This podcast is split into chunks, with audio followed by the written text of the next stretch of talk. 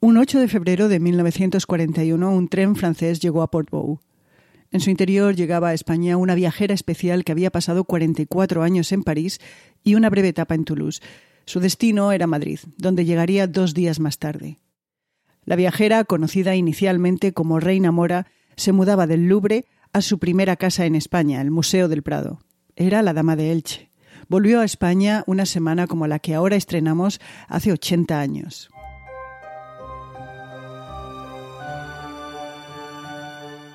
Y bienvenidos, soy Ana Nieto. Esto es Calendario de Historias, un repaso semanal por momentos del pasado, un recuerdo a sus protagonistas y una mirada a lo que nos queda de ello hoy.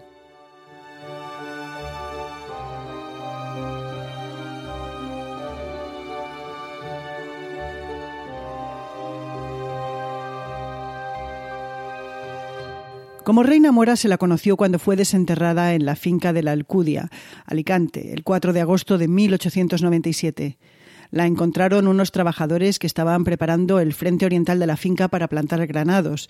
Un golpe de azada distinto en aquel lugar hizo ver que aquello no era una piedra sin más. Aquellas tierras, a un par de kilómetros al sur de Elche, ya habían ocultado otros artefactos iberos antes y después de que apareciera la que luego se llamó la Dama de Elche.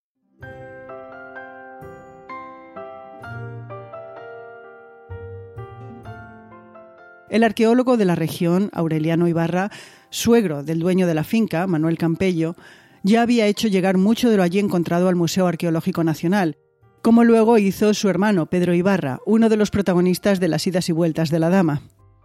Fue a este, a Pedro Ibarra, al que los trabajadores le llevaron el busto, y fue él quien se puso en contacto con un anticuario francés llamado Pierre Paris para hablarle del descubrimiento. Podría ser una novia, una sacerdotisa. No se sabe si el bello busto con complicada ornamentación formaba parte de una estatua mayor o si era un recipiente para cenizas de un cuerpo incinerado, algo que se especula debido al orificio en la parte trasera de la cabeza. El anticuario Pierre Paris iba a visitar Elche a los pocos días de la llamada de Ibarra y cuando la vio el día 11, a los pocos días de desenterrarla, llamó al Louvre para informar del hallazgo. El museo parisino le pidió que la comprara y así, cuatro mil francos mediante y pese al disgusto de su esposa Asunción, Campello, que como dueño de la finca también lo era de la dama, la vendió.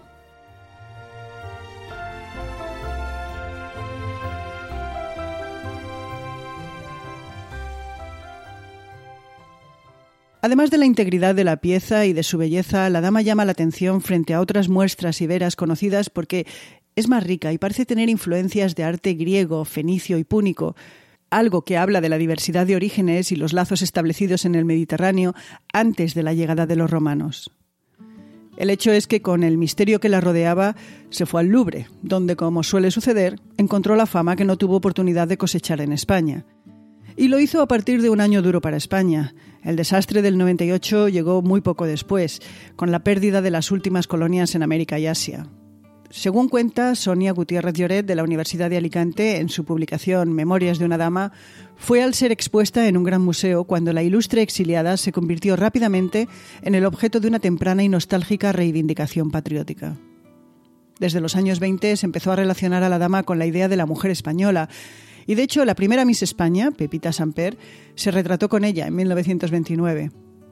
Se la incluyó en carteles, manuales, láminas y de hecho, el gobierno republicano en 1938 tuvo el proyecto de hacer un billete de 100 pesetas con su imagen. El franquista la incluyó en su billete de una peseta impresa en 1948.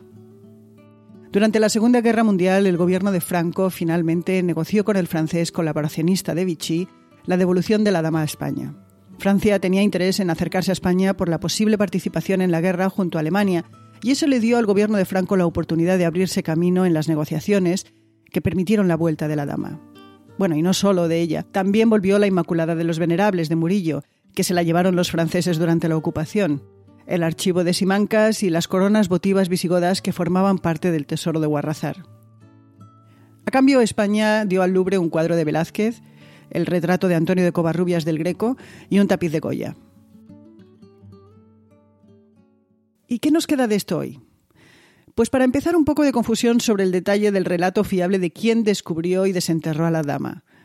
En la relación que de ello dio Pedro Ibarra se habla de dos de los trabajadores de la finca y se detalla el lugar de la misma.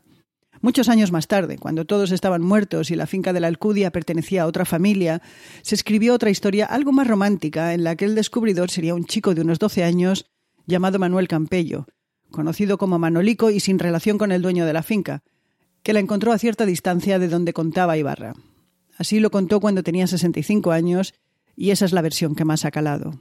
Lo que también queda es una cierta polémica por la ubicación de la Dama de Elche. Su primera casa fue el Museo del Prado, en la que estuvo tres décadas. Luego, por orden ministerial, se la trasladó al Museo Arqueológico de Madrid. En Elche se la quiere de vuelta. Después de su viaje a Francia y regreso a España, la dama regresó temporalmente a Elche en dos ocasiones. Una en 1965, con ocasión del séptimo centenario del Misterio de Elche, y la otra en 2006, para celebrar la inauguración del Museo Arqueológico e Histórico de la ciudad. Y esta semana también pasa la historia por la ejecución de María, reina de los escoceses, por su participación en el intento fallido de asesinar a Isabel I de Inglaterra. Ocurrió el 8 de febrero de 1587. Por otra parte, el 11 de febrero de 1858, la niña francesa Bernadette Soubirous aseguró haber visto a la Virgen María en Lourdes. Y en España, el 14 de febrero del año 1502, los reyes católicos, Isabel y Fernando, emitieron la pragmática que se conoce como de conversión forzosa. En ella se le daba a elegir a los mudéjares, es decir, a los musulmanes que vivían en los territorios de la Corona de Castilla, entre abandonar su fe y convertirse al catolicismo o abandonar España. En realidad la opción no era tal y la única posibilidad real era la conversión, porque como estableció otra pragmática de apenas unos días más tarde, no se les permitía salir del reino. Así nació una nueva categoría social, los moriscos, o lo que es lo mismo, cristianos nuevos de origen musulmán. Y en 1897, el año en el que se descubrió la Dama del Che, un anarquista italiano asesinó a Antonio Cánovas del Castillo, presidente del Gobierno de España, mientras pasaba unos días de vacaciones en el balneario guipuzcoano de Santa Águeda. Y en 1897 fue también el año en el que recibieron un estatuto de autonomía los territorios de ultramar de Cuba y Filipinas.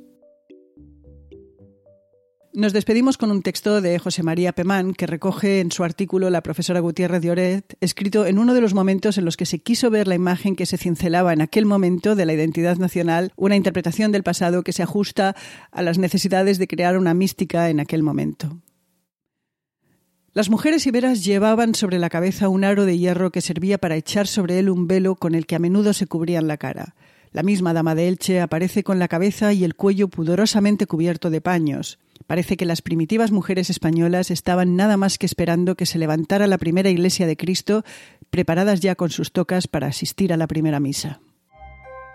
Nos despedimos por esta semana. Volvemos la que viene con calendario de historias. Pero antes de cerrar el programa de hoy, queremos decirles que María Luz Rodríguez y yo, Ana Nieto, hemos preparado un pequeño podcast, solo uno, que nos gustaría que oyeran y que publicaremos el viernes. Se llama Un cuento sin más, estará a su disposición allá donde escuchen podcast. Esperamos que acepten nuestra compañía y vuelvan a escucharnos la semana que viene aquí también, en Calendario de Historias. Cuídense.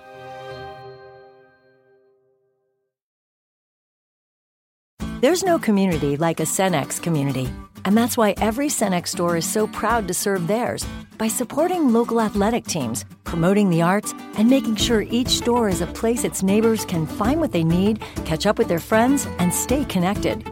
It's also why we give back, helping to make the wonderful places we call home the best they can be. Your local Cenex doesn't just work in your town, it lives there. The store next door, powered locally at Cenex.